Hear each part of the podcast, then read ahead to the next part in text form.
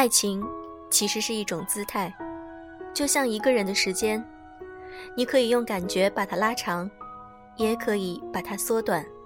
来自蒋一谈。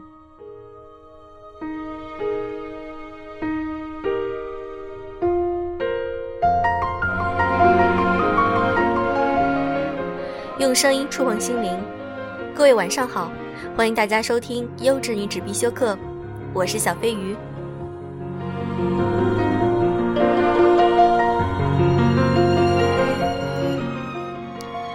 也许你会觉得，在这个世界上，你的痛苦、你的遭遇、你的欢喜，都会有人懂。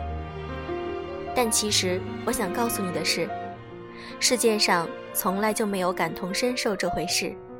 来自于尹维楚。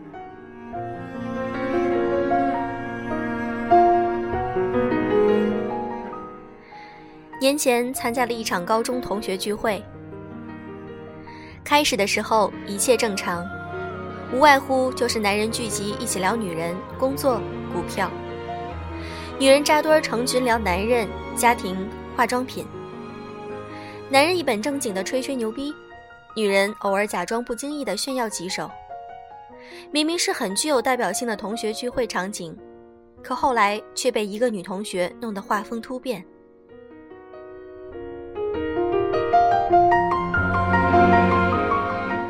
该女同学结婚数年，丈夫事业小成，无任何经济压力，且早已预见性的完成了二胎大计。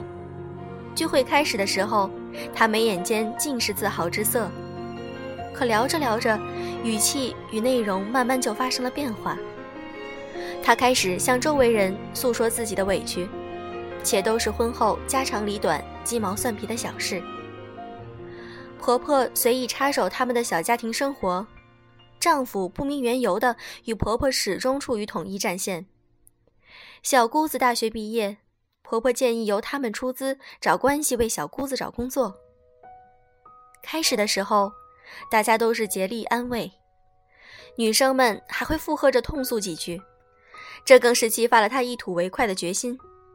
可慢慢的，大家的安慰越来越牵强与敷衍，到了最后，干脆不约而同的保持了沉默。突然的寂静，让正在喋喋不休的女同学一下子陷入了尴尬。这时候，一位初为人母、久未发言的女生突然发声。你们知道吗？前段时间我差点跳楼了。听到这样一句既惊悚又极具跳跃性的话语，现场的气氛终于又活跃了起来。然后，他给我们讲了这样一个故事：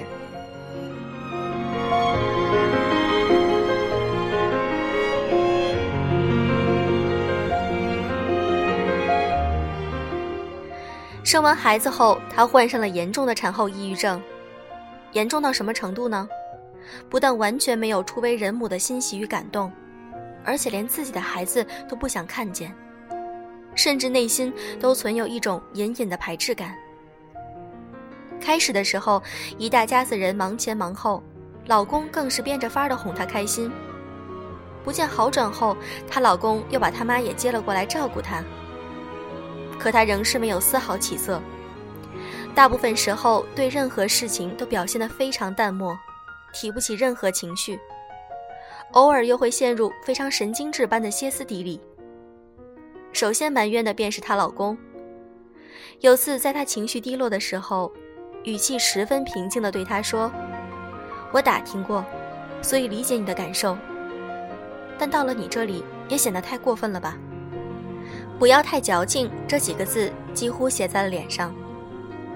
接着便是来照顾他的母亲也烦了，说以前我生你的时候也产后抑郁，可哪像你这样没完没了啊！语气中尽是不可置信。两位至亲的人态度尚且如此，这使得她的情绪更加低落。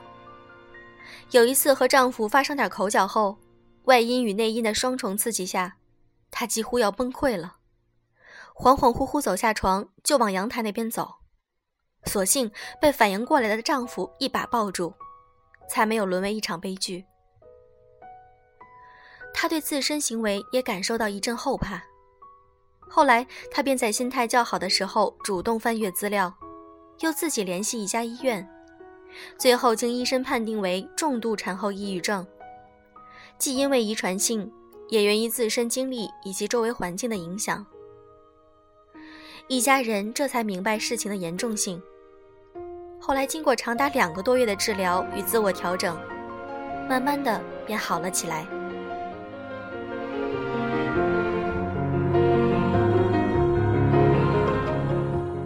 他说：“我知道他们并没有错，角色兑换后自己也不敢说做的比他们更好，但这也正是问题的根源所在。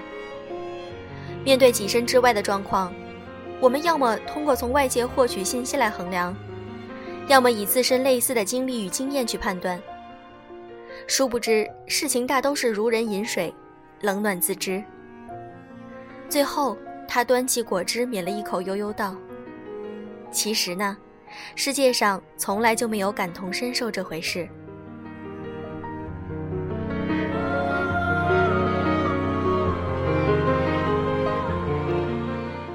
是的，世界上从来就没有感同身受这回事。人都生而渴望被理解，向往被关怀，可同样，人都生而孤独。人与人之间，身体上可以相互依赖，但人格却始终处于相对独立。无论是血脉相连的父母，还是相濡以沫的恋人，都无法对你因为对外界感知而滋生的情绪变化产生完全相同的直观感受。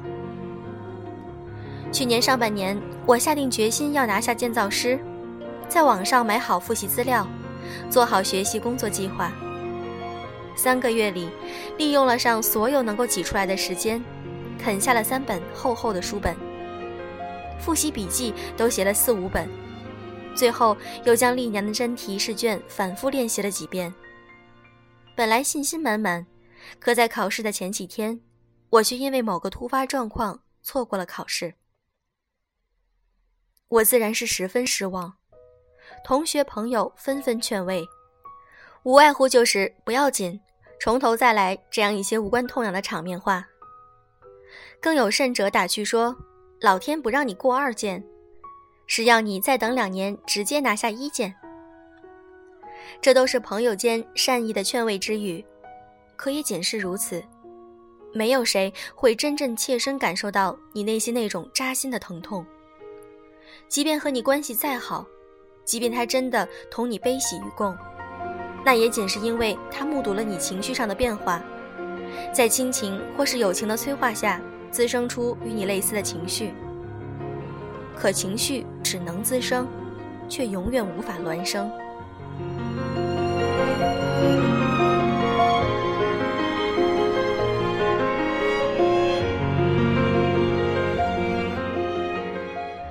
我们经常会碰到这样的时刻，就是突然觉得自己正经历着世界上最大的痛苦与委屈。此时，我们迫不及待地想要将之分享给周围的每一个人，从而获得他们感同身受的认可与同情。可事实却总不如人意，因为最后我们会发现，自身再大的痛苦与悲伤，在经过自己的嘴巴与别人的耳朵双重过滤后。仿佛得以无限的弱化。当安慰的话语从别人嘴里说出来的时候，只剩下客套的敷衍与漫不经心，甚至是满含尖酸的嘲讽。一只外出受伤的猴子，归来的路上，每遇到一个人，他都会将伤口扒开给别人看，然后从别人或是惊叹或是同情的话语中获得一种另类的满足与慰藉。可最后的结果却是。猴子死了。一个处于强烈自哀的人，很容易便陷入过度的渴望获取别人同情的思维困境。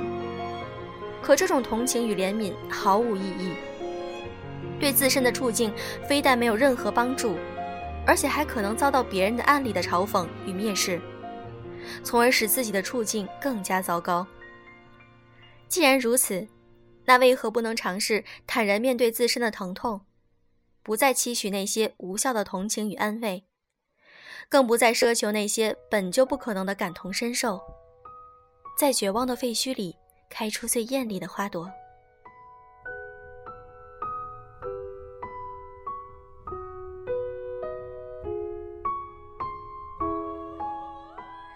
亚当斯密曾在道德情操论一书中说过强烈的表达那些源于身体某处处境或意向的激情，都是不合宜的，因为同伴们并不具有相同的意向，不能指望他们对这些激情产生同感。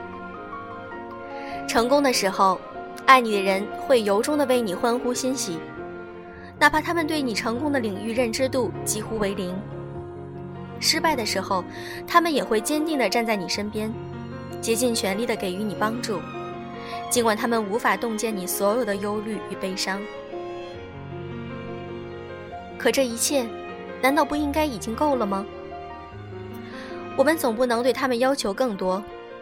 每个人经历不同，教育程度不同，生长环境不同，应对外界环境变化，自然就会产生不同的反应。而纵使这一切都极其相似，可人终究还是独立的个体，谁也没有那个能力将你们的情绪做到频率完全一致。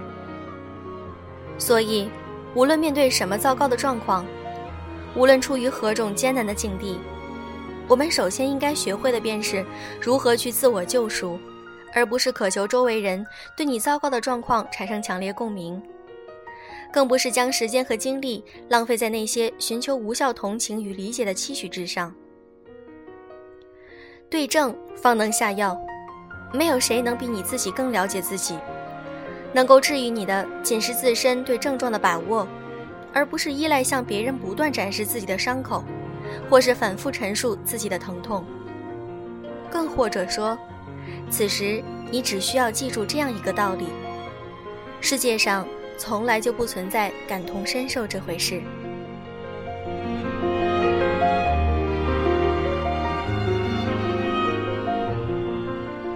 想听更多精彩的有声读物，可以在搜索栏里搜索“优质女子必修课”，我们在公众号里等着你哦。